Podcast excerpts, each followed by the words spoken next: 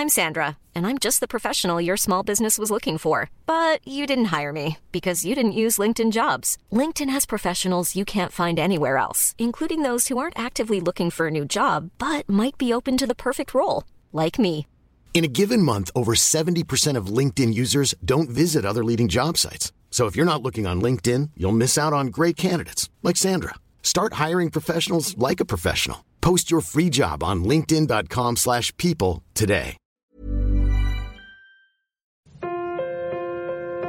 Muy buenas a todos y bienvenidos a El Nexo, una serie de pequeñas reflexiones sobre la actualidad del videojuego, pero en esta ocasión ni siquiera va a ser la actualidad del videojuego ni siquiera va a ser pequeñas reflexiones juntas, sino que va a ser una gran reflexión sobre un tema en concreto del que creo que todo el mundo nos sentimos interesados en el medio y sin embargo no se habla mucho, que es el tratamiento del amor y de las relaciones e intereses románticos en los videojuegos.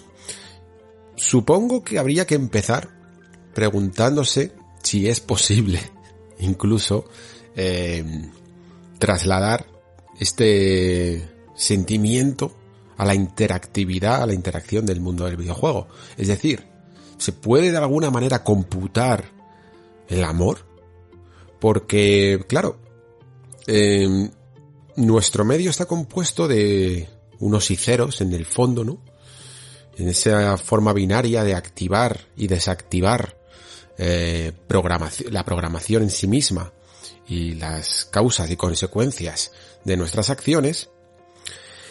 Y este tipo de computerización, mm, en el fondo, es casi todo lo contrario a, a los eh, efectos, si queremos ponernos más científicos, diríamos químicos, o, eh, o cuanto menos emocionales, en los que se basa las relaciones amorosas. Nadie sabe exactamente qué activa y qué desactiva una atracción por una persona, eh, ni se sabe exactamente, o aunque existan genios de la manipulación, eh, para conseguir que una persona se enamore de, de otra, pero en general eh, suelen ser de manera siempre mm, dañinas. Conseguir ese amor un poco más real es algo que por muchos miles de años de historia que tengamos de evolución no sabemos ni explicar del todo, ni mucho menos digitalizar, eh, tanto en experimentos como en nuestro medio de entretenimiento, ¿no? Eso no significa que no se pueda hablar de él, porque puede que, bueno, puede que, puede que no sepan ni siquiera las mejores películas que traten el amor como tema principal, o que, aunque no sea su tema principal, lo hagan muy bien. Puede que no tengan las claves de cómo funciona esto, pero realmente tocan algo, ¿no? Son capaces de emocionarnos a, grandes niveles. Cuando vemos una película o leemos un libro eh, de amor. Y, y asistimos a una gran historia de amor. La diferencia entre, evidentemente, esta ficción narrativa y los videojuegos es precisamente la, la interacción de estos últimos.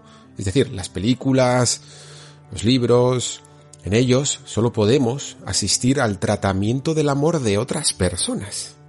El protagonista, por mucho que nosotros nos queramos identificar con él, sigue siendo un ente completamente externo eh, y, y que realiza acciones que no son exactamente las mismas que nosotros realizamos, enamorándose de otras personas completamente ajenas a nuestra interacción. Y por lo tanto, lo vemos todo como una representación teatral, mm, como si nos contara la historia un amigo, en la que nosotros podemos asistir, podemos implicarnos, podemos emocionarnos por esa historia, pero no deja de ser algo que sucede en el mundo externo al nuestro. Mientras que en el videojuego eh, nosotros tenemos una, un poder de decisión podemos interactuar de formas que no se puede hacer en otro medio. Esto lo sabemos perfectamente. Y sin embargo, mm, es uno de los medios, yo diría, que peor está tratando ahora mismo las relaciones sentimentales entre los personajes, ¿no? Entre nuestro avatar y los, y los, y los personajes que nos acompañan en la aventura o que están por ahí pululando. Creo que tenemos que aprender a hacer esto con mejor tacto. Creo que todavía queda un largo recorrido para que mm, se pueda hacer de, de, una manera más elegante, sobre todo teniendo en cuenta que mientras que otros medios sí que pueden llegar a tener como uno de los pilares de sus historias el amor, en los, en los videojuegos en general se relega esto a una simple historia secundaria o característica del juego, pero muy pocas veces es el tema troncal del mismo. ¿Cuántos videojuegos se le puede llamar como género romántico? Pues los hay, evidentemente, sobre todo eh, novelas visuales, por ejemplo, o juegos incluso como Life is Strange, pueden llegar a tocar estos temas de manera más principal, pero son muy pocos, evidentemente, y luego además que la mayoría de ellos, como decía antes, novelas visuales, heredan en el fondo fórmulas, que no dejan de ser fórmulas literarias y cinematográficas, para tratar estos temas. Pocas veces se utilizan mecánicas puras de un videojuego para hablar del amor en sí mismo. Y creo que sin embargo que los videojuegos, igual que con otras facetas de, de la manera de contar historias que tienen, eh, son, serían capaces, mejor dicho, de, de hacernos sentir estas emociones con mayor intensidad si utilizaran el lenguaje del medio, ¿no? En vez de sencillamente verse relegados a, a utilizar prestado el de otros. Por tanto, mm, muchas veces, pues, llegamos a ver eh, relaciones, intereses románticos. Ya os digo que muchas veces incluso creo que hasta se mercantiliza ya con esto, ¿no? Porque se ha bautizado con ese nombre, Love Interest, intereses románticos, como una característica intrínseca del juego en el que nos podemos liar con X personas que son potenciales y que muchas veces incluso funcionan como premio lo cual es algo que eh, comentaré un poco más adelante, pero que cuanto menos siempre se realiza de una forma relativamente pasiva o semipasiva. Y como creo que lo mejor es, eh, para salir un poco de la teoría, Mm, hablar a través de ejemplos, pues vamos a hablar de algunos videojuegos en los que el amor, de alguna manera, es parte de la experiencia, o al menos es un tema, mm, si bien no principal, algo que, que los autores han tenido en cuenta para explicar un poco cómo, cómo lo van haciendo algunos de los juegos más importantes ¿no? de, de nuestra industria, eh, qué fallos incluso cometen o qué características tienen dentro de sus fórmulas que lo hacen, como decía antes, relativamente pasivos o semipasivos. Y luego iremos viendo a medida que vayamos recorriendo en este especial otros juegos que intentan a través de las decisiones, a través de las eh, elecciones de diálogo y tal, hacer algunas, mm, bueno, algunas innovaciones dentro de, de los intereses románticos, pero que también en esa búsqueda por implicarnos más mm, generan también otras desventajas. Vamos con ello.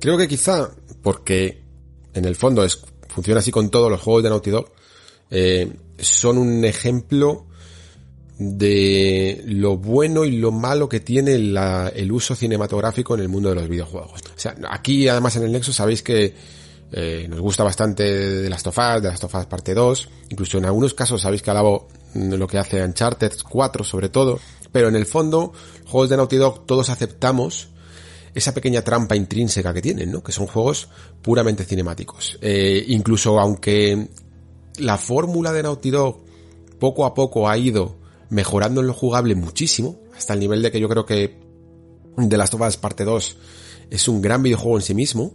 Mm, sus mecánicas de combate, de sigilo y tal están muy muy medidas y del diseño de escenario están francamente bien. Yo disfruté muchísimo y sería capaz, eh, bromeaba con esto, con, con, unos amigos de que sería capaz de jugar a, las, a unas VR Missions, eh, que es como se les llamaba a los niveles extra de Metal Gear Solid 1, que no es otra forma de decir que, que hubiera cogido un DLC mmm, básico en el que sin historia me hubieran puesto escenarios jugables y hubiera sido divertido, porque no necesito la historia para divertirme con The Last of Us, aunque sea una parte muy importante de, de, la, de la experiencia, ¿no? Porque las mecánicas, por fin, por fin son divertidas. En Uncharted, por ejemplo, o incluso en algunas partes de The Last of Us 1, me parecían muy relegadas a, ese leitmotiv narrativo que tiene el juego, ¿no? Sin embargo, The Last of Us 2 me parece bastante más redondo. La cuestión es que todos estos juegos sus historias crean una disonancia entre lo jugable y lo narrativo muy grande. Creo que hasta ahí estamos todos de acuerdo. Eh, por mucho que pueda haber ciertas conversaciones o ciertas, incluso narrativa ambiental en, en los paseos que damos por este mundo posapocalíptico infectado de ese hongo pandémico, mm, no es realmente su forma de narrar la historia. Su forma de narrar la historia se hace como en el cine. Y por lo tanto, cuando juegos como Uncharted 4 o The Last of Us nos hablan de amor, también lo hacen desde un medio cinematográfico. Uncharted 4, por ejemplo, habla mucho del amor. Eh, creo que más incluso de lo que hemos analizado, tanto aquí en el Nexo como en general en el juego, porque los valores del juego al final lo llevan al sentido de la aventura, ¿no?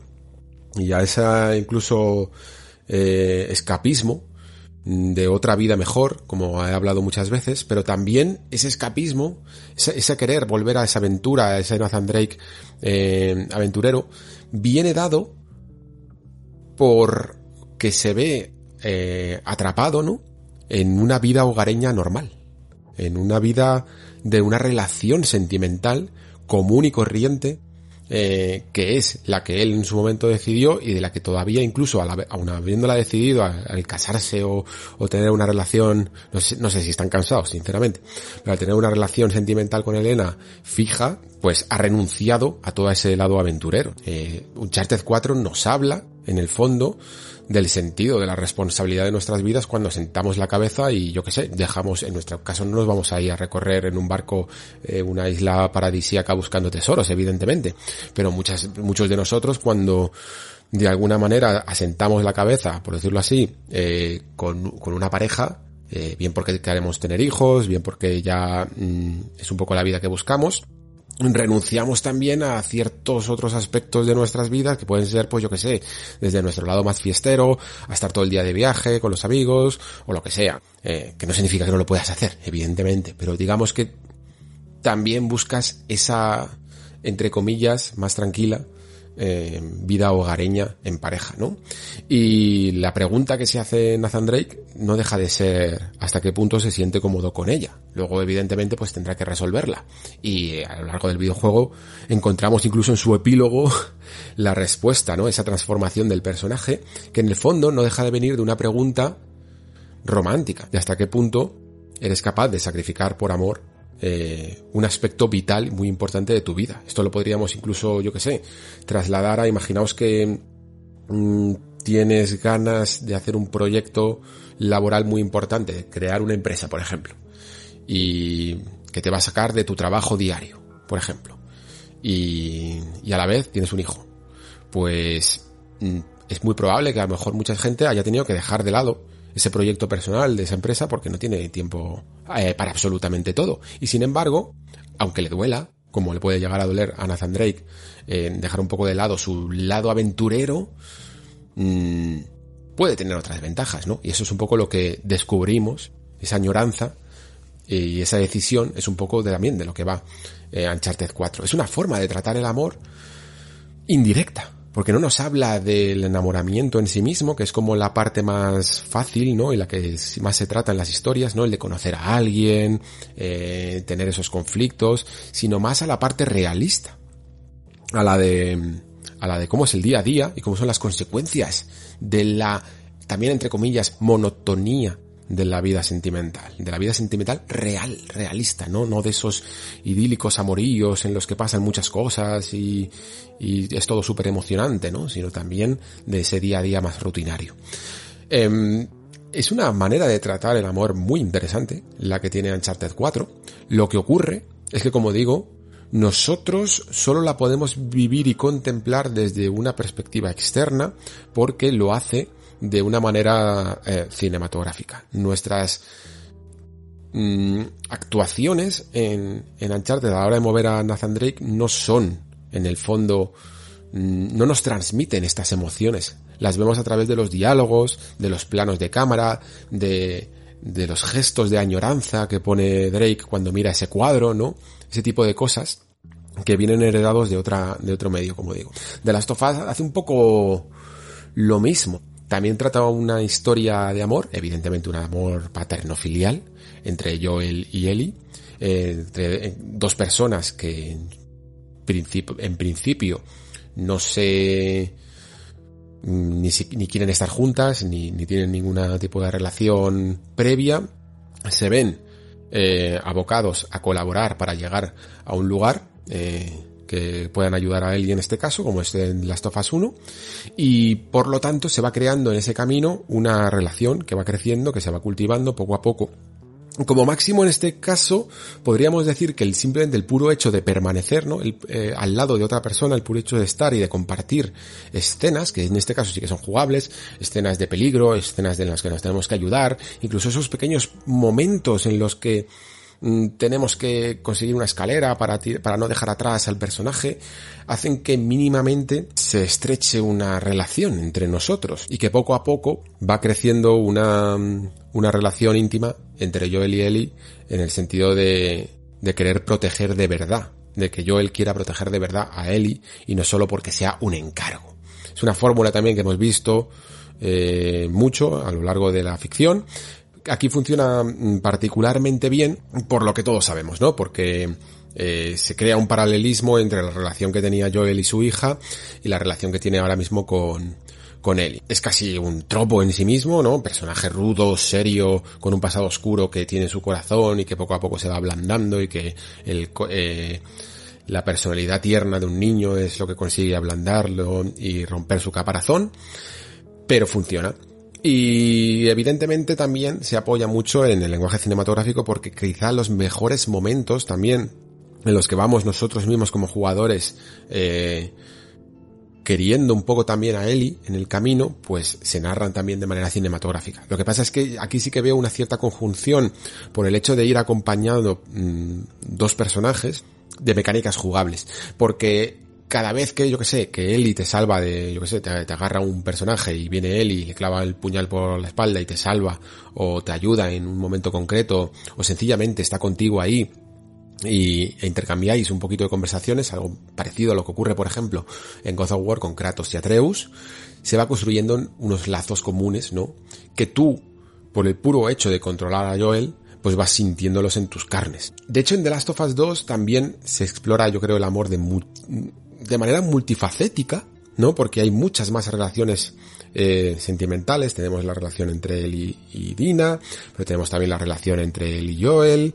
Y mientras que The Last of Us 1 nos llega esa gran pregunta, esa pregunta final, que para ahora mismo, aunque luego, luego tendré que volver a hablar mmm, con spoilers de The Last of Us, ¿vale? Pero de momento ahora creo que me puedo permitir decir que te plantea esa gran pregunta, ¿no? Que planteaba de las tofas 1 al final de, la aventura, de, de, hasta qué punto hay ciertos actos que podamos estar eh, cometiendo y que estén justificados por amor. O sea, el, tema troncal de The Last of Us es la, la justificación del amor. En The Last of Us 2 es de nuevo el mismo tema. Por mucho que hemos hablado aquí mil veces de la espiral de violencia, que la violencia genera más violencia, y evidentemente eso es un tema muy importante en, The Last of Us 2, eh, también en el 1, pero probablemente en la segunda parte se explora más el amor y hasta qué punto la venganza puede llenar eh, el vacío del amor por decirlo también de una manera muy abstracta, ¿no? Y de nuevo, aunque nosotros ejecutemos esta venganza personal de él y este camino a un poco casi a la locura y a la espiral de violencia a través de acciones violentas y peguemos tiros y nos carguemos a todo Dios y cosas así, eh, no deja de ser una ficción relegada a planos cinematográficos, eh, ficción audiovisual, la que cuenta más la historia que las acciones que nosotros ejecutamos con el mando. Es un poco casi la antítesis de ese narrar con mecánicas que comentaba en su especial, aunque algo de eso tiene, evidentemente. Creo que hay otros ejemplos en la industria, incluso aunque son pequeños detalles, pero que demuestran el potencial, porque a lo mejor es que no lo, no lo ejecutan perfectamente, ¿vale? Pero creo que sí que mm, dejan destellos de lo que se podría conseguir en nuestro medio cuando se piensa un poquito más en clave mm, de, mecánicas de juego. Cuando no solo dices, venga, voy a contar esta historia de amor o, o esta relación entre estos personajes y lo voy a relegar todo a la parte de cinemáticas, sino que intentas que el lado jugable se beneficie también de la relación entre los dos personajes. Creo que hay algunos juegos que lo han conseguido, eh, mínimamente, tratar bien el tema. Y, por ejemplo, evidentemente Catherine es un juego que eh, trata el tema del amor como por bandera, ¿no? Es su principal intención, mucho más evidentemente que sencillamente ser un juego de, de puzzles con, con, una historia de fondo, quiere que nos preguntemos hasta qué punto eh, somos capaces de sacrificarnos por amor, por decirlo así, y lo que hace es llevarlo al terreno jugable Evidentemente no con estos puzzles, sino con las preguntas eh, que nos hace después. La intención que tiene el equipo de Hasino, el equipo de Atlus, que, es parte del que hizo también, que hace también la saga Persona, con este juego es utilizar casi las mecánicas de un examen, la pregunta de cuestionario, para conocernos mejor a, nosotros mismos y hacernos, en el fondo, la gran pregunta que quiere hacernos el juego, que es si estamos preparados para abandonar eh, la etapa más alocada e inmadura, por decirlo así, de, de una relación sentimental para comprometernos. Es decir, que lo interesante, creo que cuando, cuando consiguen los videojuegos eh, capturar mejor la esencia del amor, es cuando, en vez de hablar directamente del amor, se preguntan qué significa estar enamorado, qué significa eh, una relación eh, sentimental. En el caso de, de Catherine, por ejemplo, la respuesta es el compromiso. Dicen, queremos hablar del amor comprometido, porque hay sacrificios que hay que hacer muchas veces por, por tener una relación y queremos explorar eso. Y entonces, en, en, base, puede que el amor de manera abstracta sea muy difícil de representar en un videojuego, pero el compromiso es una cosa que se puede poner a prueba perfectamente mediante sistemas y mediante mecánicas en un videojuego, ¿no? Otra de las facetas que tiene el amor es, por ejemplo, la confianza. Todos lo sabemos. Y de nuevo el amor es algo muy abstracto, pero la confianza es algo que se puede poner a prueba como mecánica de juego. No sé si recordáis Prince of Persia 2008 no es que sea una escenón, ¿vale? Lo que voy a comentar, no, es que sea algo que se te quede a lo mejor gráficamente en la memoria y que sea digna de estudio. Quizá incluso la escena pasa más desapercibida del valor que tiene cuando lo sacas de esa misma escena y, lo, y, lo, y lo pones un poco en la mesa de análisis. Y es el enfrentamiento contra la concubina. No sé si os acordáis, es como este jefe final que nos va llevando a, alrededor de unas salas y vamos luchando contra ella y la prueba final, no sé si era la prueba final o la, o de las últimas vaya, pero nos pone una prueba final en el que tenemos que mm, demostrar nuestro amor por Elika, ¿no? Que es la, esta compañera que tenemos en, en, la aventura y que es la que nos va salvando siempre que nos caemos, que nos va acompañando y tal. Y entonces lo que hace es que este jefe mm, desaparece, ¿no? Y nos llena la sala con, también es como que desaparece eh, Elika de la escena y nos llena la sala de falsas Elicas que están alrededor nuestro y nos deja como, nos pone a, intentar elegir, ¿no? Lo cual es la verdadera, a encontrar a la verdadera, a encontrar realmente a nuestro amor. Entonces, lo que hace el juego, de una manera bastante inteligente, es poner a prueba mmm, los valores sentimentales que rigen nuestra relación con Elika, que básicamente es la confianza, porque son dos personajes que mm, empiezan mal, empiezan con tirones, poco a poco se van conociendo, poco a poco van confiando uno en ello, ¿no? Y lo hacen a través de la mecánica más utilizada en el juego, que es la de que Elika te rescata, ¿no? Eh, Sabéis que cada vez que os caéis al vacío en, dos, Persia 2008 aparece la mano de Elika, ¿no? Y te salva y te vuelve a poner en un lugar eh, en un punto a salvo casi como si fuera un checkpoint. Fue una mecánica además muy criticada en su momento, porque decían que era como una manera fácil de, yo qué sé, de, de salvar cualquier obstáculo. A mí me pareció hasta cierto punto lícito, porque mm, es una forma casi elegante de hacer una carga de un checkpoint. O también una forma parecida a lo que era el rebobinado en el fondo de Prince of Persia, aunque entiendo que sí que es verdad que en su esencia Prince of Persia 2008 era un juego facilón, ¿vale? La cuestión es que esta mecánica que llevas utilizando toda la... de manera pasiva, pero la llevas utilizando eh, toda la aventura, es la solución a este puzzle. La manera de saber cuál es la hélica real, la, la hélica correcta, es lanzándote al vacío voluntariamente para que te rescate.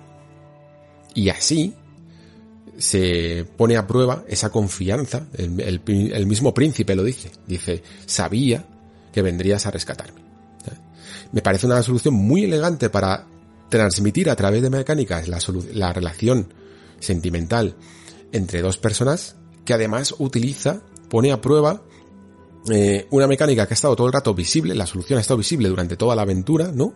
Y además hasta tiene una cierta esencia del espíritu de la franquicia Prince Persia, que siempre ha tenido mucho que ver con lanzarse al vacío, porque en todos los videojuegos siempre ha habido un pequeño un escarceo con el lanzarse a, la, una plataforma que no existe, ¿no? En el primer videojuego, eh, uno de los, o casi el puzzle final, es recorrer una especie de abismo mmm, como en la tercera prueba de Indiana Jones y hay unas tablas invisibles que no vemos y lo que tenemos que hacer es un salto de fe, básicamente. En Prince of Persia 2 también hay saltos de fe, incluso en yo diría que en las arenas del tiempo también hay saltos de fe y esto de nuevo es un salto de fe. Lo que pasa es que es un salto de fe al amor, a que la otra persona, la real, va a venir a rescatarte.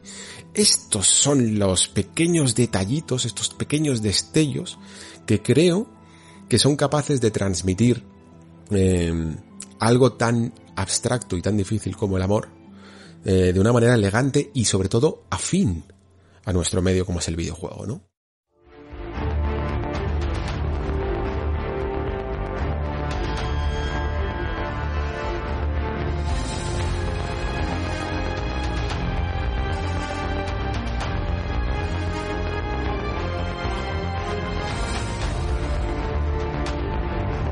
Pero evidentemente creo que la forma más tradicional, o bueno, no sé si tradicional, pero sí que la más utilizada, ha sido la de las decisiones.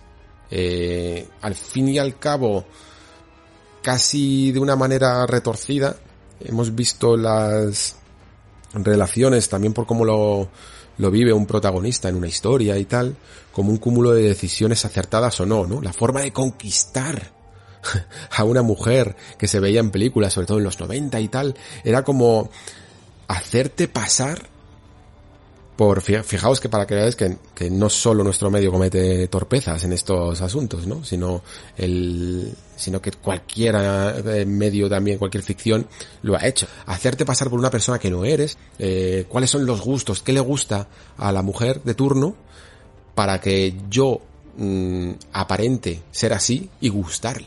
Y esto es un poco esa lógica retorcida que tienen los juegos de decisiones. Porque cuando tú quieres gustarle a, yo que sé, a Miranda en Mass Effect, al final tiendes a, no tiendes a responder lo que tú quieres. Tiendes a responder aquello que, que sabes que le va a gustar.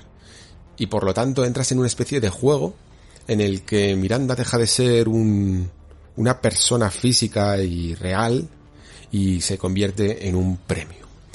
Esto es algo que uf, eh, lleva, os digo, toda la vida. Eh, yo recuerdo cuando era pequeño, que, que, cuando los videojuegos evidentemente eran más inocentes y estas cosas ni siquiera se criticaban, que jugué un juego que se llama MacTV, no sé si lo conocéis, es muy bastante desconocido porque además el mundo retro de PC, si el mundo retro ya en general es relativamente desconocido, el retro de PC ya os digo yo que, que lo es más todavía. Bueno, pues MacTV era una especie de juego de mini gestión, ¿no? A día de hoy se parecería bastante a algo tipo Game Dev Story, estos minijuegos de llevar una empresa y cosas así, en los que manejábamos a un personaje que casi como estos cómics de 13 Rue del Percebe clásicos, joder, anda, que pongo yo una referencia actual. Vamos, que veíamos un edificio con su ascensor y las plantas, las distintas plantas, eh, podíamos ver a través de la pared del edificio, ¿no?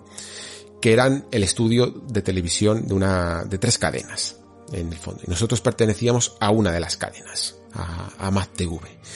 Y no, y queríamos participar allí porque habíamos visto por la tele a la presentadora de, no sé si era del tiempo de las noticias, y nos habíamos enamorado de ella, y entonces tenía, queríamos conquistarla.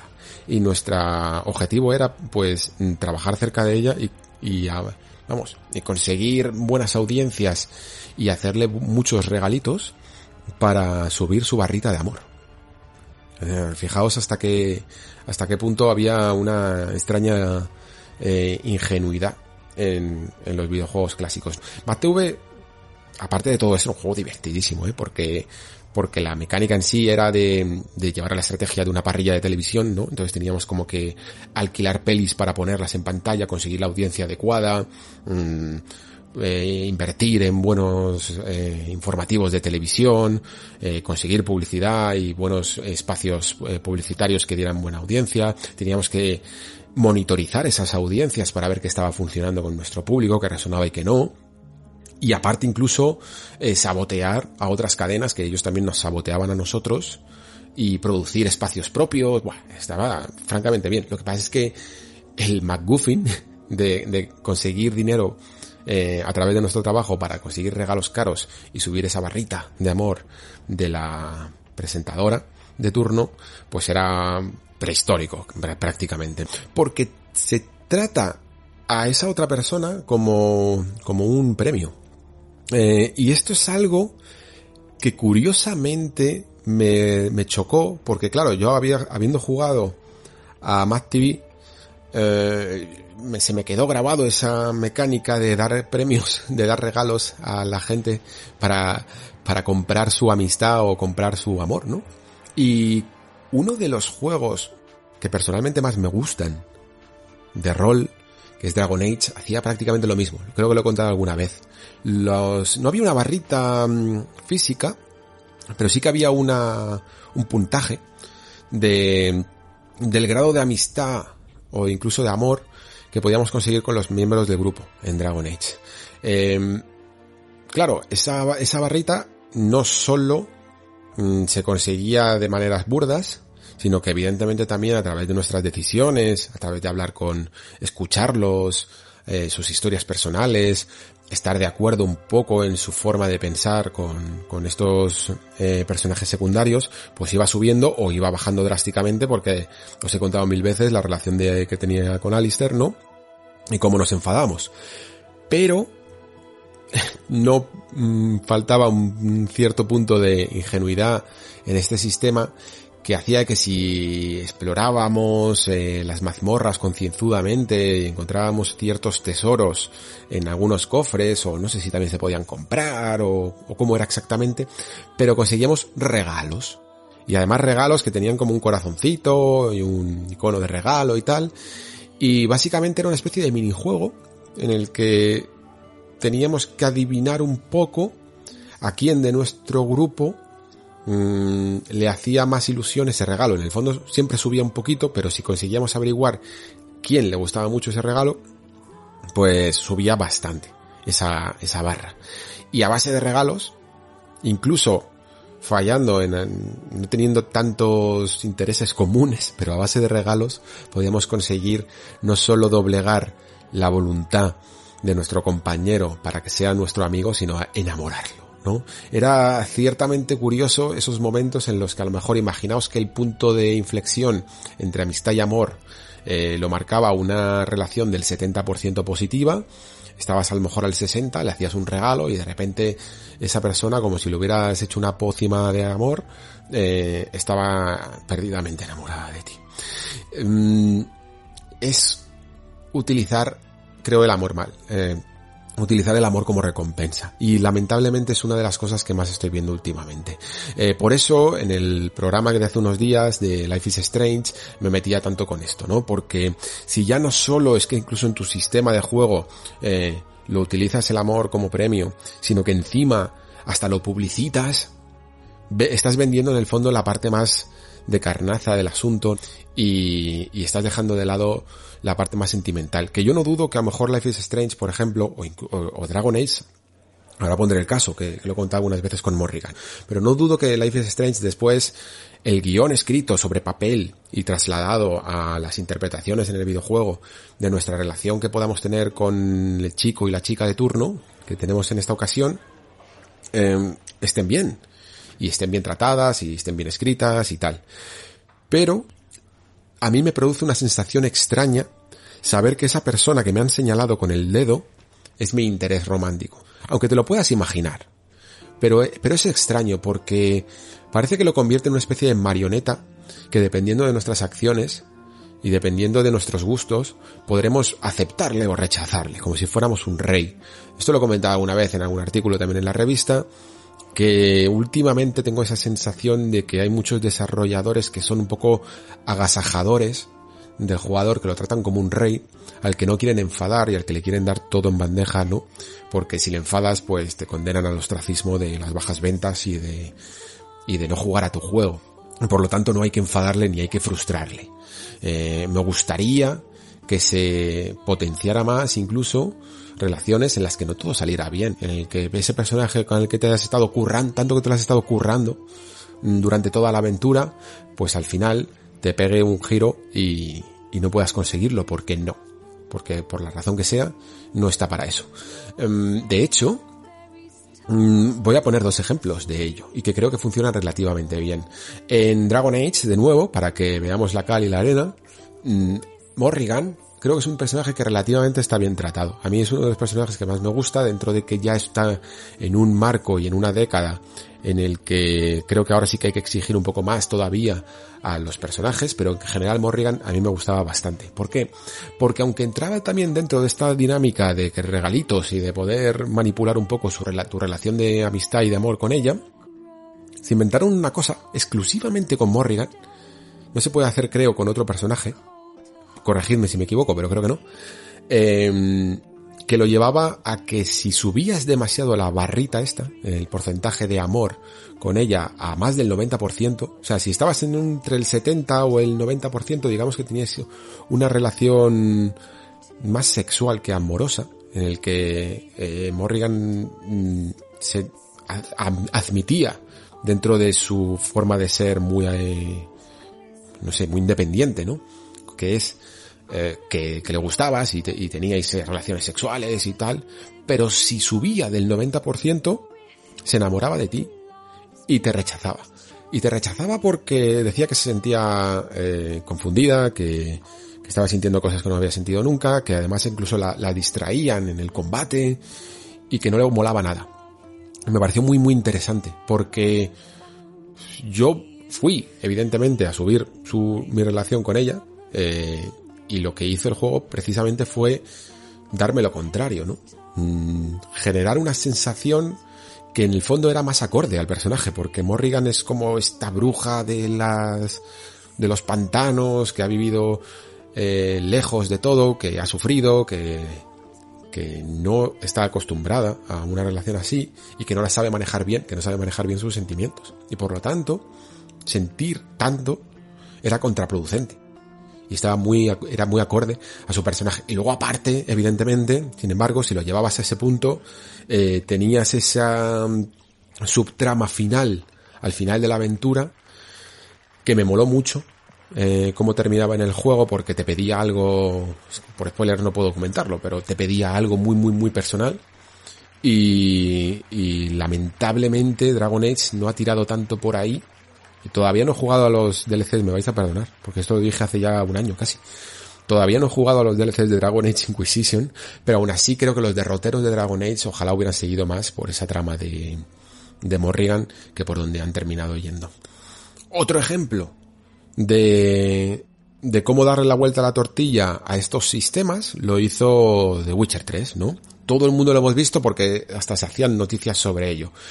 ¿Qué ocurría si en vez de tomar esa decisión, que de nuevo veis que es un poco amor como recompensa, tomar esa decisión entre elegir a, a Jennifer o elegir a Tris, por ejemplo, ahora mismo no recuerdo si creo que no había ningún interés amoroso más principal aparte de otras mm, señoras que te podías beneficiar en The Witcher 3, ¿no?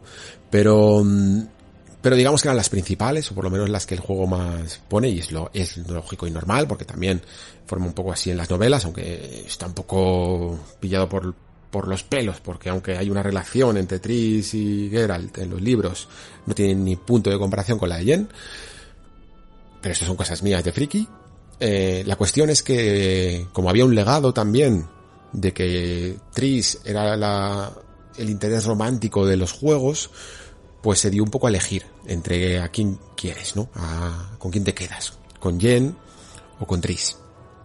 Y el jugador avispado, o que se creía avispado, y eh, terminaba eligiendo a las dos. Eh, se encontraba con una escena en la que se creía que iba a, a quedar como guay haciendo un super trío amoroso con, con y bueno, un trío sexual directamente con las dos y al final la metían en una trampa y la dejaban al pobre Geralt atado en una cama, ¿no? Como diciendo, tú de qué vas, qué te crees, que puedes aquí ser el, tener tu propio harén. Y me pareció un castigo, entre comillas, muy interesante a lo que no deja de ser esta lógica retorcida de, del interés amoroso, ¿no? De, del, del, del, amor como recompensa, ¿no? El estar currándote, minándote eh, una relación para conseguir eh, llevarte a la, al chico o a la chica de rigor a la cama y lo que ocurre cuando esta lógica la fuerzas demasiado y te pasas de frenada. Eh, lo hacía además con gusto y elegancia porque no dejaba de ser un esteno, una escenita que no quería tampoco el todo mm, castigar al jugador, sino tratarlo con algo de humor. Aunque, aunque yo evidentemente no he jugado esto y sí que me gustaría ver un poco cuáles son las consecuencias más allá de esto. Después de esta escena, ¿qué ocurre? ¿Cómo son tus relaciones con Tris y con Jen? ¿Te ignoran eh, a lo largo ya de la aventura?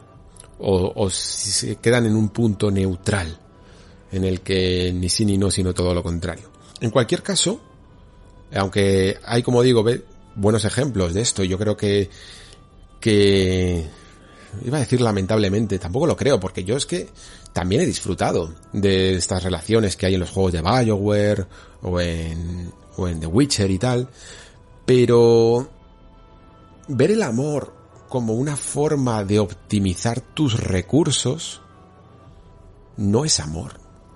Y, y lamentablemente es que los videojuegos tienden mucho a esto porque porque los sistemas dentro de los videojuegos tienden a que optimicemos nuestros recursos.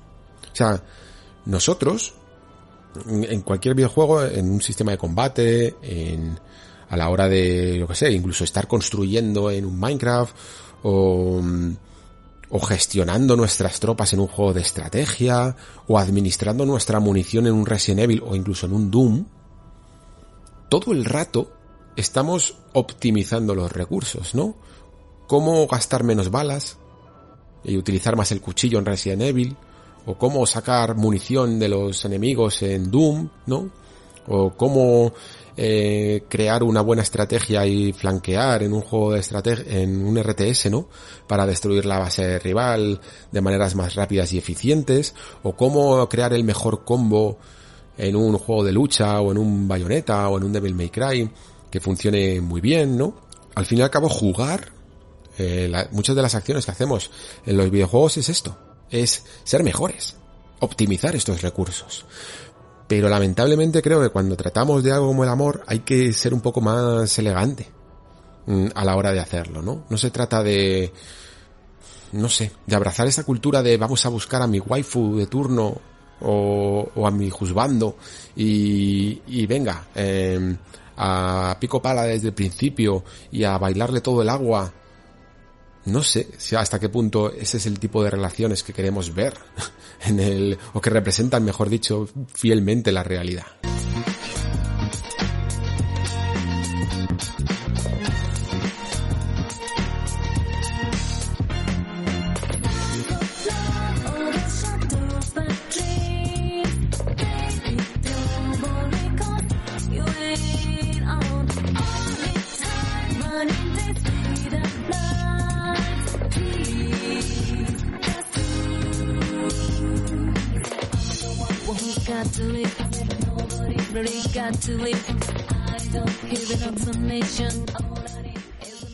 En la saga Persona, por mucho que la adoremos, se suelen crear disonancias cuando llevas a tus social links de, muchos personajes al máximo. En, no recuerdo exactamente ahora Persona 5, pero en Persona 4 me acuerdo perfectamente que podías romper el juego en esto, ¿no?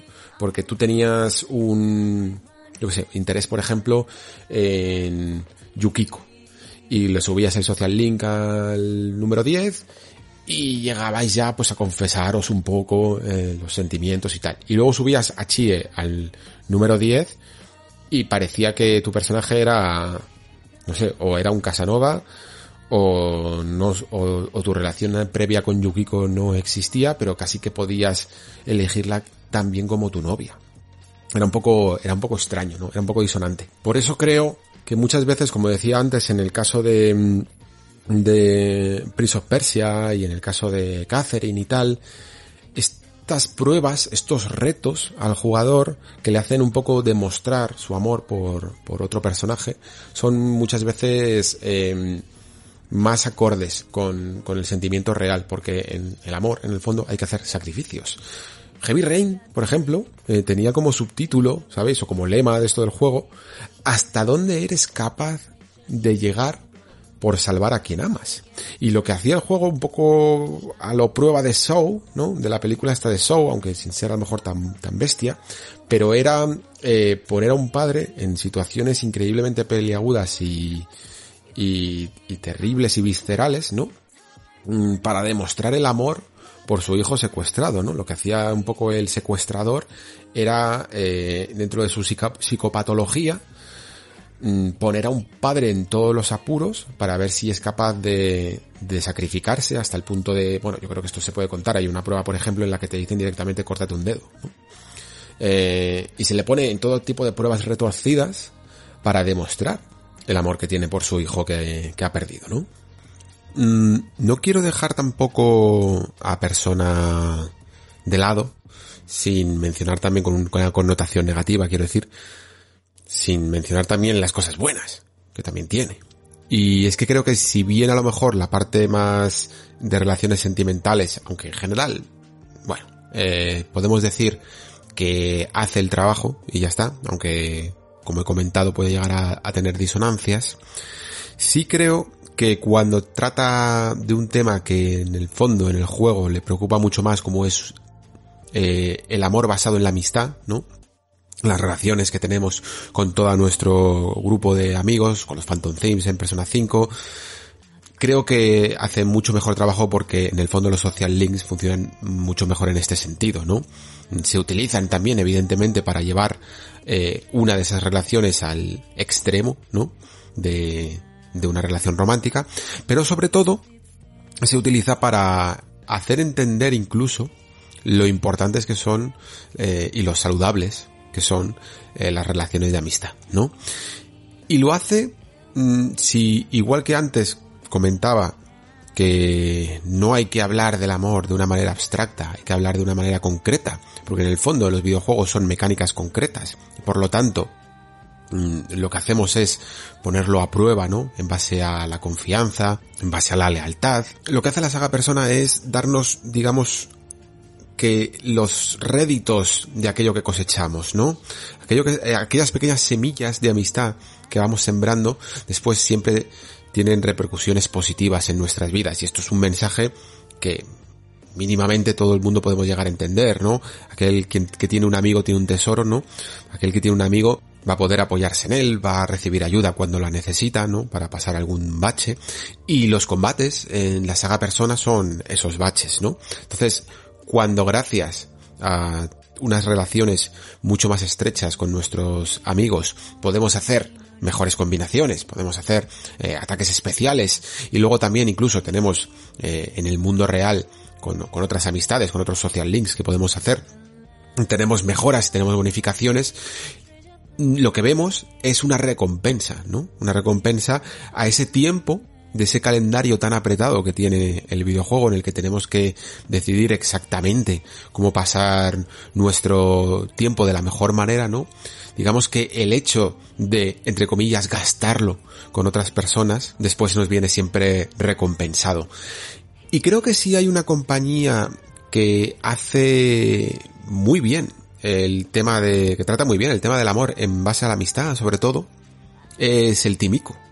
Creo que el tímico es uno de los estudios que mejor se adapta, se adaptan a esto de expresar eh, sentimientos tan abstractos como la amistad o como el amor con mecánicas. Ico si no lo habéis jugado tenéis que hacerlo. Yo creo que sigue siendo un juego muy muy muy relevante a día de hoy y que incluso aunque no haya tenido esa condición de remake como Shadow de Colossus o no sea tan nuevo como The Last Guardian, sigue jugándose bien y sigue luciendo estupendamente, sobre todo si jugáis a la versión HD. Es un título que con muy poquito, con muy poquito, con muy poquito, te, te transmite mucho, ¿no? La relación que hay de Ico y Yorda es una relación basada también en la confianza entre casi mm, dos personas especiales, aunque las dos sean humanos, entre comillas, pero que tienen características especiales y que son incluso repudiadas o encarceladas por sus condiciones, por, por ser un poco raros entre su especie, eh, se conocen y forjan unos lazos de amistad que van mucho más allá de aquello que aparentemente les hace diferentes. ¿Y cómo vamos viendo esa relación de amistad? Pues en base a proteger aquello que quieres, eh, en el caso de Ico, mm, evitando que las sombras se lleven a Yorda por los medios. Es, una sensación muy potente cuando ves a Yorda siendo capturada e intentando ser arrastrada a ese pozo de sombras y, solo tienes un palo para defenderte.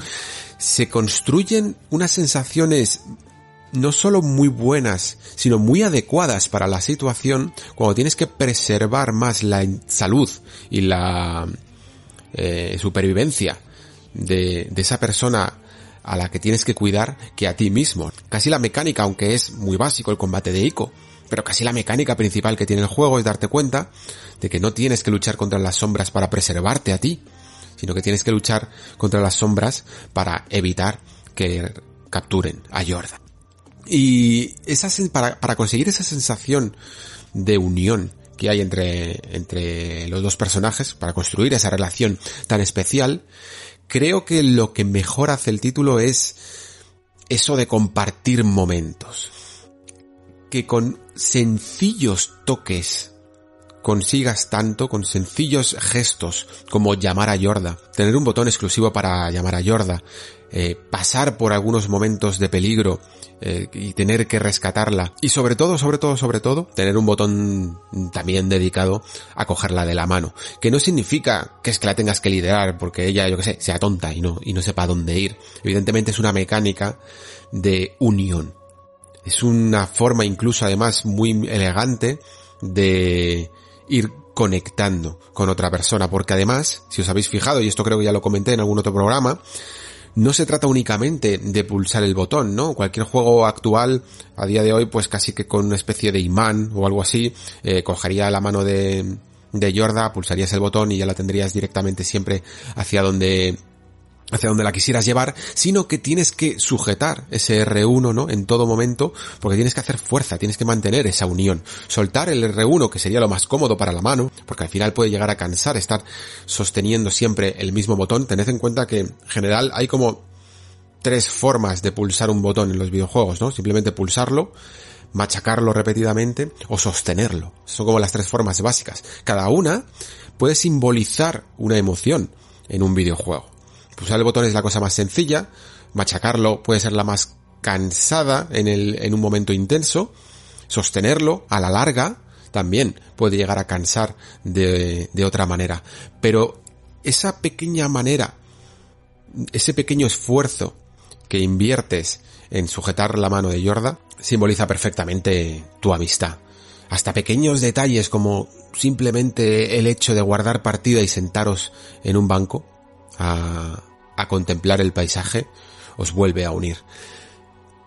Sao de Colossus sí que lo lleva más al amor romántico, ¿no? Eh, casi como Heavy Rain podríamos sacar un lema de ¿qué estarías dispuesto a sacrificar eh, por recuperar al amor de tu vida? Sao de Colossus, Wanda llega a estas tierras prohibidas con su amada muerta en brazos y con una cara además que incluso en la versión original ya se ve esa cara de decisión, esos ojos de haría cualquier cosa y lo que hacemos es destruir estos 16 colosos por medio de, de un pacto que hacemos con Dormin. Este lema que, he dicho no hace falta incluso ni que el juego lo ponga en su portada, ¿no? Ni que nos lo diga directamente porque ya aceptamos esa pregunta y ya nosotros mismos, a medida que vamos destruyendo a, cada uno de los colosos, nos vamos preguntando si el sacrificio es correcto, cuánto de nuestra alma estaremos dispuestos a sacrificar en el camino y cuál será el precio a pagar. Y bueno, en The Last Guardian, pues también se trata un poco el amor desde el punto de vista de, de la amistad, pero incluso de la amistad con otras especies, que, que podríamos llegar a extrapolarlo ya no solo a una relación de amistad, sino a la propia comprensión de otras razas. Es decir, que el amor no es solo recibir, sino dar, y que requiere además Mm, como vemos en el juego, paciencia y cuidado. Que de una desconfianza y de dos razas que son completamente distintas se, fue, se pueden forjar eh, lazos comunes muy estrechos. Por eso, a esa eterna pregunta, ese eterno debate de si la inteligencia artificial de Trico está mal hecha o, o es rebelde porque está programada así, pues la respuesta que yo daría es que da igual. Lo importante es cómo te hace sentir a ti esas relaciones que, que tenemos con la criatura. Si te armas de paciencia con ella, si te armas de paciencia y de cariño, o si te desesperas y te cabreas, porque una criatura de otra raza que es independiente, que tiene miedo, que ha vivido otras cosas, no hace lo que tú exactamente quieres que hagas. Y creo que The Last Guardian es, de hecho, el mejor ejemplo de esto que siempre comento. Porque Trico es esa criatura que te saca de quicio, ¿no? Que incluso a los jugadores que le gusta realmente de las Guardian, le sacan de quicio también, y bien que hace. Bien que hace. Porque se trata de eso. Se trata de acostum... de bueno, no de mal acostumbrar, de acostumbrar al jugador que no siempre puede conseguir aquello que quiere a la primera.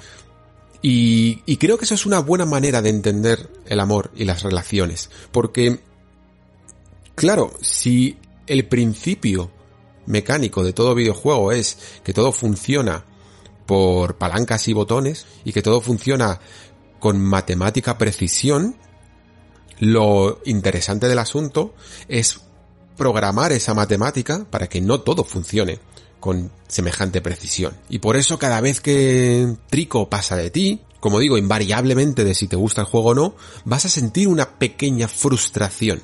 La cuestión es ¿Qué te hace sentir esa frustración? ¿Es esa la frustración que sienten algunas personas cuando se enfrentan a otras que son completamente diferentes a ellas?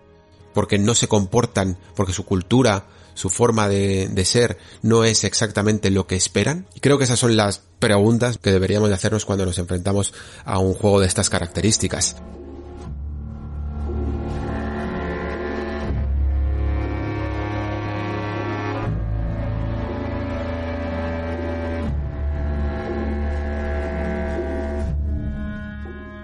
De hecho, sin irnos tampoco a otras razas o a otras culturas, sino en el seno de la propia familia, a mí, sabéis que uno de los juegos de los que más me gusta, que creo que consiguen hacer esto bien, es Brothers a Tale of Sons. Y en general, si os fijáis también, eh, los juegos de Joseph Fares suelen tener mucho que ver con las relaciones entre dos personas. Por eso últimamente, además, se ha centrado tanto este autor en crear experiencias incluso que llevan el cooperativo a otro lugar. Si bien en Brothers simplemente jugabas un poco contigo mismo, utilizabas cada stick para cada uno de los de los hermanos, vemos que tanto en A Way Out como lo que se espera de It Takes Two eh, nos lleva con, a jugar en cooperativo, favoreciendo el hecho de que estemos las dos personas, sobre todo, en, en el mismo lugar, ¿no? Para que esas interacciones entre nosotros sean mucho más naturales, aunque bueno, evidentemente se pueda jugar online, porque creo que lo que intenta siempre Fares es darnos cuenta de que necesitamos a las otras personas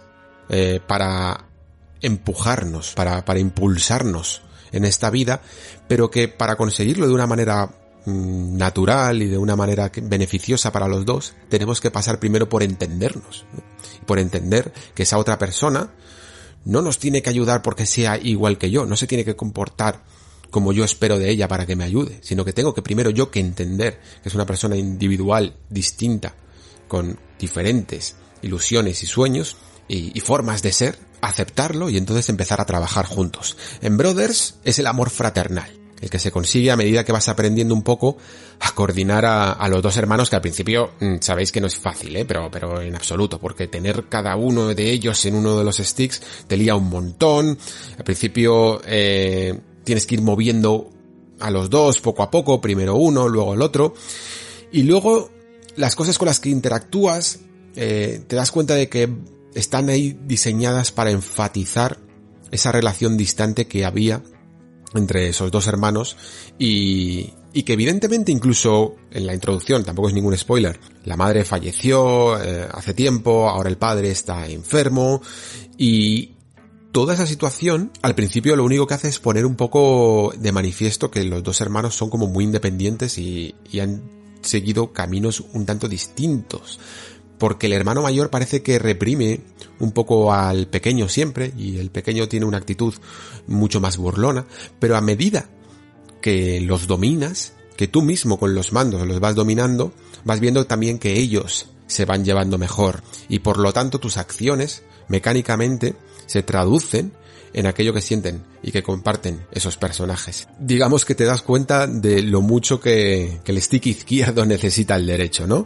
Incluso fuera de, de Brothers, creo que todo el mundo hemos tenido ese gran momento que ya pasó para muchos de nosotros y que ya lo hacemos de manera natural, que es intentar moverse en un juego de primera persona, sobre todo con un, con un mando la primera vez. O sea, saber dominar el stick izquierdo y el stick derecho a la vez, ¿no? Y crear esos movimientos rítmicos y confluentes para conseguir disparar correctamente y hacer todo tipo de filigranas con, con nuestro personaje en pantalla, es un proceso que de hecho tira a mucha gente para atrás que no está dispuesto a pasar por ello.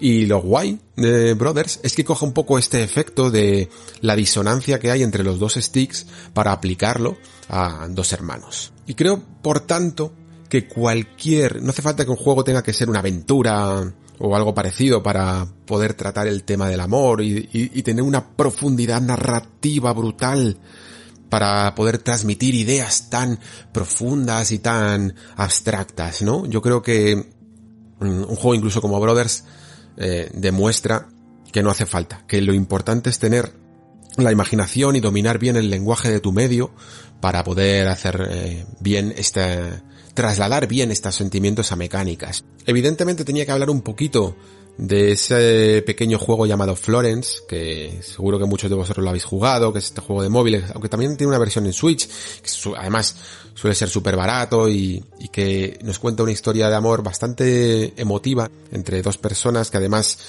mm, tiene como muchas connotaciones, un poco con, con relaciones, digamos, de corte realista, en términos reales, y, Florence es un juego que cautiva porque aparte de que tiene un dibujo muy bonito y sobre todo tiene una banda sonora que la estáis escuchando seguramente, pues la voy a poner aquí en este especial. Mm, está muy bien conseguida. Florence es un juego además muy, muy pequeñito, dura como apenas 45 minutos y por lo tanto tampoco se le puede pedir que en ese tiempo eh, sea capaz de realizar muchas proezas, pero sin embargo con pequeños gestos, con pequeños movimientos de objetos y unos puzzles que, bueno, apenas se le puede llamar puzzles realmente, son muy, muy, muy sencillitos, logra transmitir a su vez también pequeñas emociones. Hay momentos en que las cosas entre estos dos personajes van muy bien y todo fluye en, en su relación y otros en los que la cosa no va tan bien. Es probablemente en estos momentos, creo que cuando el juego se esmera un poquito más para representar más que una historia de amor, una historia de desamor. Si antes íbamos encajando, ¿no? Las piezas del puzzle y estas encajaban a la perfección, ahora formamos algunos otros puzzles que no tienen por qué encajar. Hay uno en particular que creo que está muy bien ejecutado, como digo siempre, dentro de lo sencillo que es todo, en el que vemos a los dos amantes en la cama y las piezas están colocadas además mm, de una manera que parezca que se están mirando, ¿no? Cuando están sueltas para que las vayas reconstruyendo, pero de repente nos damos cuenta de que encajan justo al contrario, que encajan cuando los dos personajes se están dando la espalda en la cama y además las piezas del puzzle, y esto es un detalle que me gustó mucho, tienen partes, tienen estos huecos, estas muescas, estas pestañas de, las propias piezas del puzzle que no se pueden unir. Hay otro en el que intentamos reconstruir una imagen de la pareja abrazándose, pero mientras que estamos pegando unas piezas y buscando las siguientes, las anteriores que ya habíamos pegado se van separando y casi inevitablemente, ¿no? Y representa un poco esa sensación de intentar reconstruir, de intentar pegar eh, algo que no tiene solución, ¿no? que incluso aunque lo consigamos pegar mm, a base de fuerza de voluntad, como lo hacemos con el tiempo, va a tender a separarse.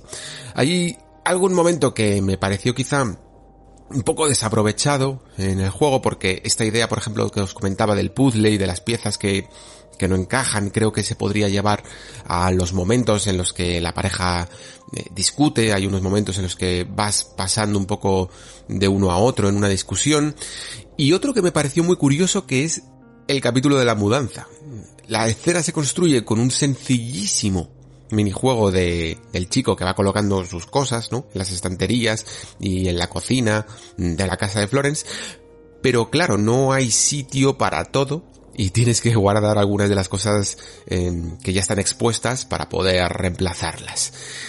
Que esto es algo que ocurre frecuentemente en la vida en pareja, a poco que el espacio no en una casa sea un poquillo limitado, ¿no? Y los gustos, sobre todo, no, no sean exactamente los mismos.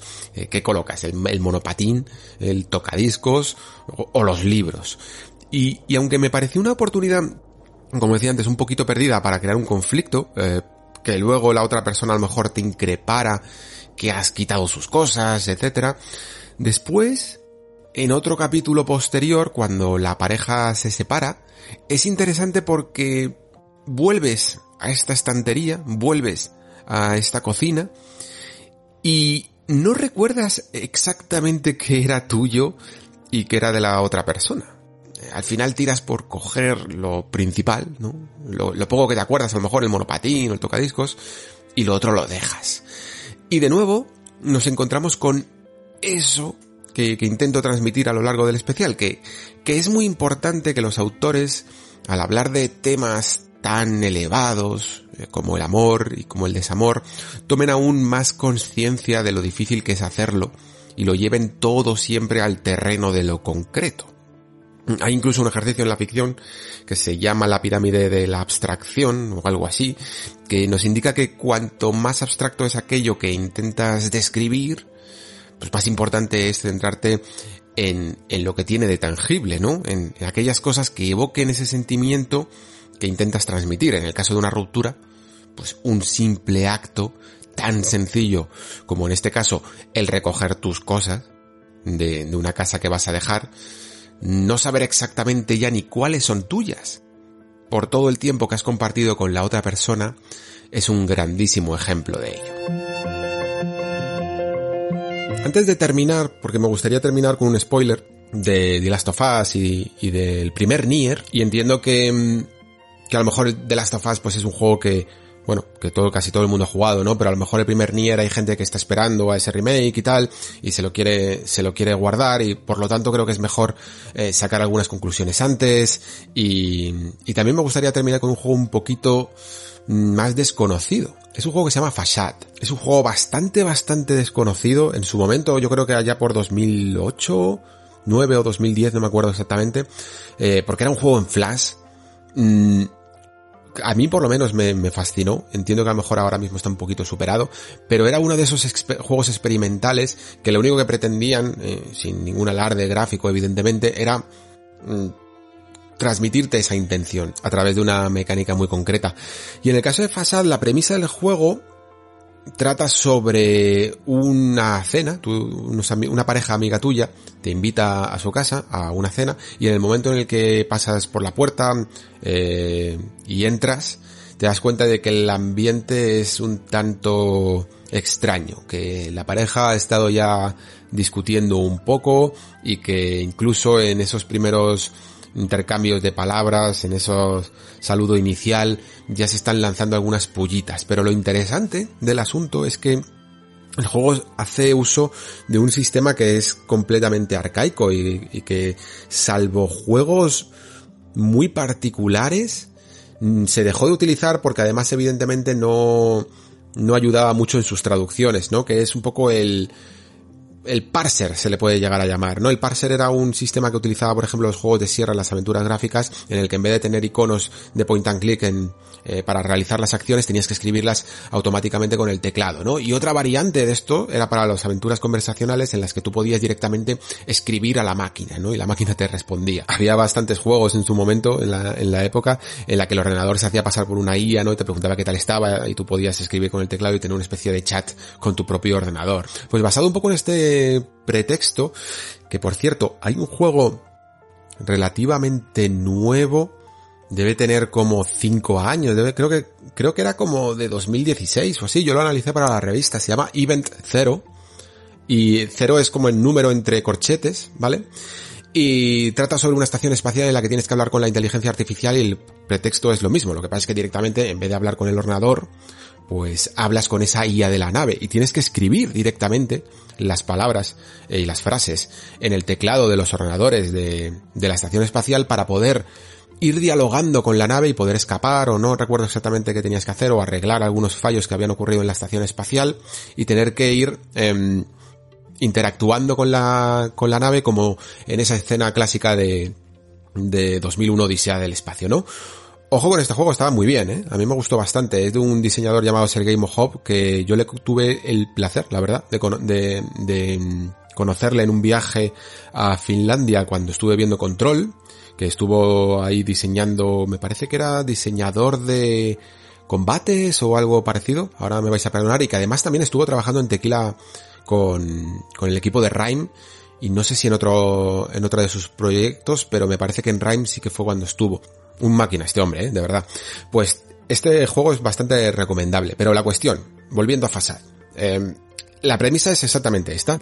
Tú puedes interactuar con esta pareja que está teniendo estas discusiones de pareja directamente escribiendo en el teclado. Y claro, pues puedes hacer de absolutamente de todo, desde desde poner las barrabasadas más locas que se te ocurran, hasta intentar seguir el rollo, eh, preguntarles qué le pasa, mmm, por qué han discutido, eh, puedes posicionarte del lado de uno, puedes posicionarte del lado de otro, y dependiendo un poco de tus acciones, pues la cena tendrá unas consecuencias u otras. Eh, no os esperéis tampoco una locura, ¿no? Evidentemente, pero sí que puedes hacer que rompan un poco la relación, que se junten, eh, te pueden terminar echando porque, yo que sé, porque estás zumbado y te pones a insultarlos a todos. Y lo interesante de Fasad es que nos muestra cómo a través de pequeñas acciones que nosotros tenemos en, y, comportamientos que podemos llegar a tener incluso en la vida real y que aquí traducidos al videojuego, eh, podemos alentar o podemos disuadir los de otras personas. Porque en el fondo casi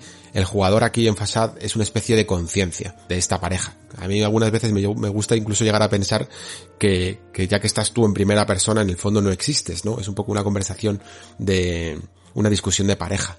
Y cómo está además, cómo estos pensamientos y cómo estas incitaciones nos pueden llevar a una espiral de odio. Por eso os digo, ¿no? Que en, que en Fasad puede que seamos un invitado, pero que realmente somos la conciencia de ambos personajes y podemos enfatizar sus enfados o restarles importancia. Todos dentro de nosotros tenemos esa pequeña voz que nos permite dar rienda suelta a nuestros enfados y a nuestras emociones o controlarlas y restarle importancia y ver un poco el ángulo desde otra perspectiva.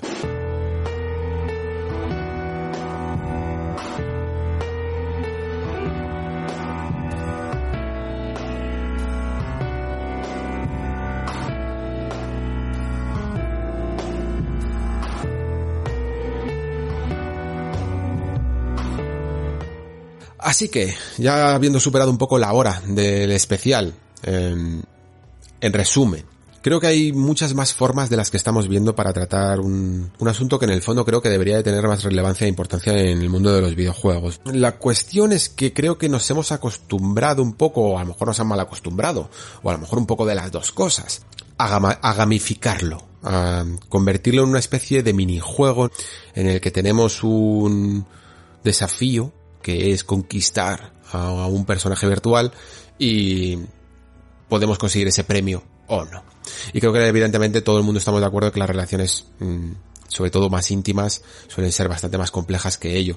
Para mm, lograr estos objetivos, creo que es importante dejar de entender a esa pareja como un premio, ¿no? Como una aspiración y entender un poco cuáles son los sentimientos que engloba el amor. Por eso si os fijáis, casi todos los mejores ejemplos que he puesto de buenas mecánicas que tratan el amor, no tratan el amor directamente, sino lo que tratan es una consecuencia del amor. Tratan el tema de la madurez, tratan el tema de la confianza ciega que podemos llegar a depositar en el otro.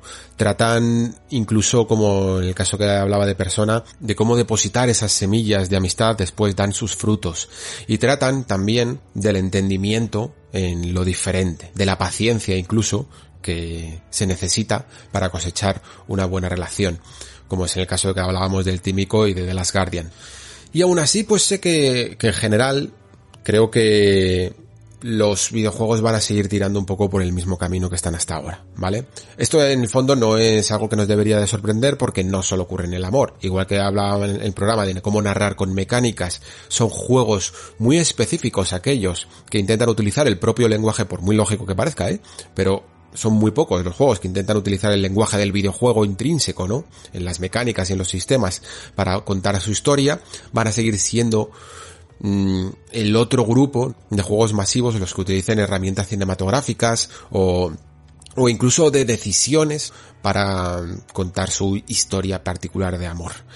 Aún así, hay otro tema que creo que los videojuegos tratan bastante bien y que pueden llegar incluso a hacerlo de una manera mmm, cinematográfica como es en el caso de The Last of Us o de una manera más mecánica como es en el caso del primer Nier y que es el tema del sacrificio. Y hasta aquí puedo leer porque para argumentarlo mucho mejor mm, tengo que tocar un poco el tema con spoilers, sobre todo por, por Nier. Para aquellos que no puedan escuchar este tramo, eh, os insto a que lo escuchéis después cuando hayáis jugado a ambos juegos, dejaros un poco esa conclusión que la verdad es que siento ser un pelín pesimista con el tema porque cuando me lo iba preparando, cuando iba buscando ejemplos, me daba cuenta de que incluso algunos de los más míticos de ellos, pues como pueden ser el caso de Mass Effect, de Dragon Age, de The Witcher, juegos así, Mm, me hacían sentir un poco como que había evolucionado poco la cosa en la última década. En general, tengo un poco esta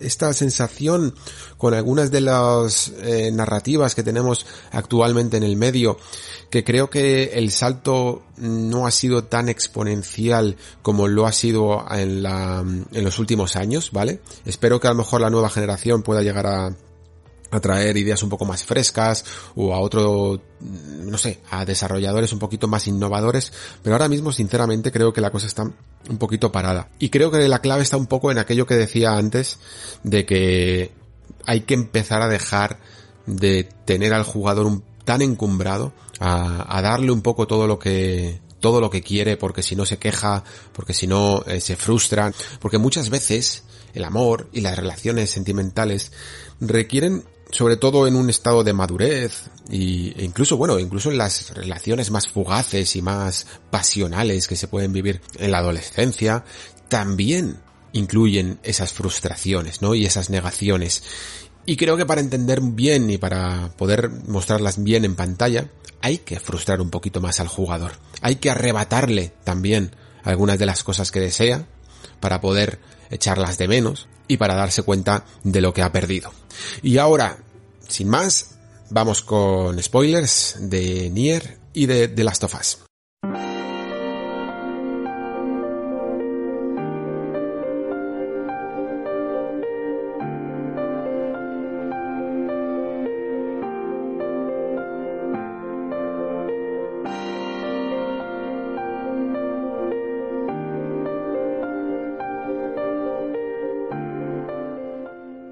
Bueno, pues como os comentaba antes, con estos dos ejemplos quiero hablar un poco de, del amor como sacrificio, ¿no? Porque creo que uno de los problemas que suelen tener los videojuegos a la hora de mostrar este tipo de sacrificios, como hacen estos juegos, es que realmente nosotros no estamos perdiendo nada. Eh, cuando vemos en una película un actor, bueno, un protagonista, perder, por ejemplo, a la mujer que quiere, pues lo podemos llegar a empatizar con ese personaje, ¿no? Pero siempre va a haber una división. Pero aquí en el Nexo hemos hablado muchas veces de lo que es el fenómeno de la avatarización, el fenómeno de sentirnos nosotros, por el hecho, puro hecho de controlarlo o de tomar decisiones, sentirnos mucho más ese personaje que controlamos en pantalla. Entonces vamos a hablar un poquito de los finales de estos dos videojuegos. De las of Us quizá más conocido, ¿no? Decidimos eh, en ese momento épico final, ¿no? En el hospital, decidimos salvar a Ellie de cualquier forma. Matamos al médico, matamos a 40 personas y teóricamente condenamos a la humanidad con nuestra decisión, lo cual ya es evidentemente un, un choque, ¿no? Funciona muy bien porque la situación es dura y todo el mundo entiende eh, la relación además que ha vivido Joel con Ellie a lo largo de todo el juego. El juego solo nos muestra eso, no nos muestra la relación ni las vidas de todas las personas que matamos y por lo tanto realmente no nos incumben. Eh, por lo menos en su momento no nos incumbían. Después, a lo mejor, eh, más adelante con The Last of Us parte 2, podemos llegar a entender mucho más eh, las cosas. Pero digamos que excluyendo The Last of Us parte 2 de la ecuación, solo nos importa lo que sucede a Joel y a Ellie. No lo vemos como un sacrificio, porque por mucho que nos digan que el mundo morirá, nosotros no sentimos que perdemos nada. Nuestro mundo sigue ahí, aunque estemos ahora de pandemia también, pero nuestro mundo sigue ahí, esto es un videojuego virtual, no perdemos absolutamente nada. Sin embargo, sí que perderíamos a Ellie, ¿no? Como personaje, si, si tomáramos, si nos dejaran tomar esa decisión y decidiéramos sacrificarla. Por eso, Creo que el final del primer Nier es un poquito más brillante en este asunto. Y aún así creo que es hasta mejorable, ¿eh? pero pero creo que sí que es más brillante incluso que el del de las tofas. En este aspecto, ¿eh? En otros aspectos, eh, el de las tofas es increíblemente brillante por su dilema moral, evidentemente. Pero en cuanto al tema del sacrificio, me gusta mucho el del primer Nier. ¿Qué ocurre al final de Nier? Borramos nuestra partida para salvar a Kaine.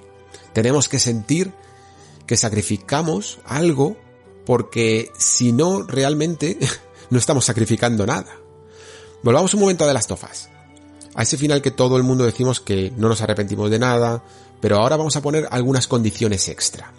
Supongamos primero que eso, que no hay segunda parte, como he dicho antes. De las tofas es un juego único y solo se puede comprar en digital, ¿vale? Vamos a poner este caso en el que solo lo pudieras comprar en formato digital.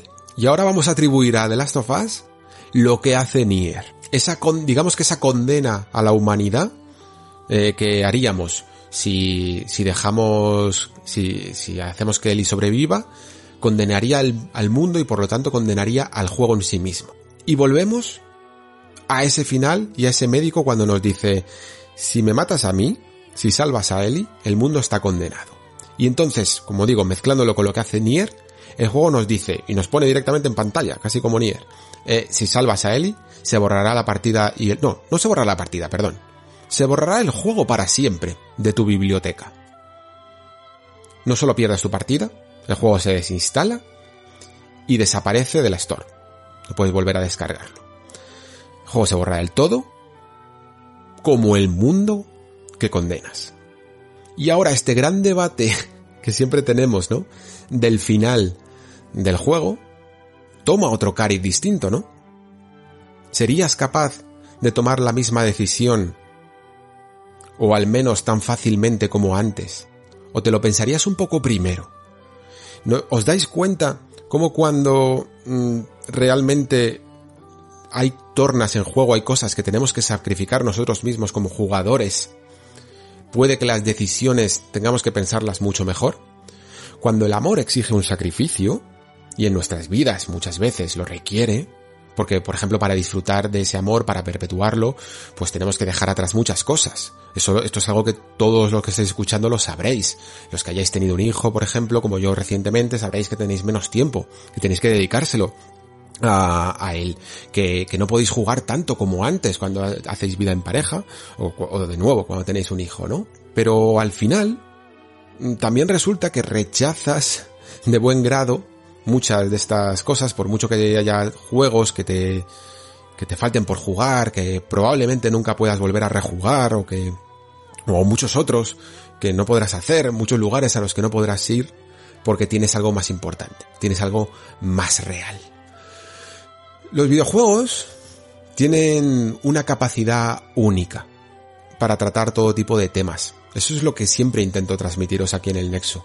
Y el amor no se debería de quedar atrás aunque sea más difícil de conseguir porque es un sentimiento, como digo, más abstracto. Pero solo a través del refuerzo, creo yo personalmente, solo a través del, del refuerzo de las mecánicas se puede conseguir algo que otras artes no pueden ni imaginar, porque todos podemos vivir mmm, por empatía esa gran aventura eh, romántica que pueden tener personajes en pantalla, pero nunca pueden traspasar esa pantalla. Nunca pueden romper ese cristal. Si solo usas el guion y las imágenes para contar una historia de amor, pues sí, como digo, puede ser una gran historia, pero no estás aprovechando las ventajas de tu medio. El ejemplo de Nier quizás es un poco... Mmm, no sé cómo decirlo, agresivo, extremo, extremista, pero creo que todo el mundo que ha jugado a Nier se acuerda perfectamente de ello, ¿no? Y creo que además incluso Mm, casi todo el mundo, eh, vamos, o sea, borró la partida mm, perfectísimamente, sin ningún problema, para salvar a Kaine. Porque, porque sí, porque te implicas de cierta manera y, y aceptas incluso ese sacrificio. Y vale, tiene un poquito de trampa, porque a lo mejor Nier es un juego relativamente cerrado, es un juego que no requiere de nuevas partidas más, ni hay un endgame, ni realmente puede que lo tengas que volver a tocar eh, nunca. Pero yo que sé, no me importaría ver ejemplos más extremos incluso. Como un juego que te dijera que te va a borrar todos los logros. O, o, cosillas así, que en el fondo no sirven para nada, ¿no? Porque tampoco es plan a lo mejor hacerte perder tu tiempo en un juego que, que yo que sé, que tenga un endgame muy largo al que le quieras dedicar horas de diversión, pero creo que es suficiente para mostrarte algo que en el fondo mmm, en su momento pensó Yokotaro y es la necesidad de que aquellas cosas que suceden en el juego tengan un impacto más allá del juego, no tengan un impacto en el propio jugador. Borrar la partida es un ejemplo. Y entronca un poco con esa filosofía que os comentaba antes en la anterior conclusión, ¿no? En la conclusión sin spoilers, de que hay que aprender a, aunque sea un poquito frustrar al jugador, no darle todo, eh, dejarle incluso a veces con un sentimiento agridulce, sobre todo cuando estás tratando tragedias o sacrificios en los videojuegos, porque si no todo va a ser demasiado heroico, demasiado salvar al mundo, demasiado fácil para que nos lo creamos. Porque, en definitiva, Dark Souls siempre consigue un poco su propósito y nos deja con tan buen sabor de boca. Porque hemos invertido pues sangre, sudor y lágrimas para acabar con cada uno de sus jefes finales. Ese es el sacrificio, el sacrificio de la dificultad es el que hace que todo valga la pena. Y de la misma manera creo que el amor tendría que hacer lo propio. Y nada más por mi parte. Espero que este especial cuanto menos os haya hecho un poco reflexionar, ¿no?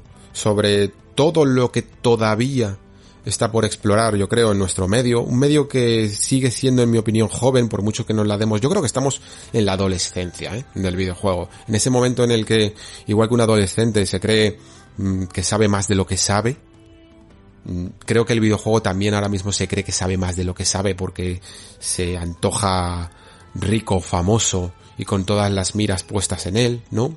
Atrayendo todo tipo de atenciones, pero en el fondo todavía le queda mucho camino por delante. Sin más, espero que hayáis disfrutado de este especial. Eh, nos vemos en los siguientes programas del Nexo. Muchísimas gracias por estar ahí. Muchísimas gracias por escuchar. Se despide Alejandro Pascual. Hasta el próximo programa.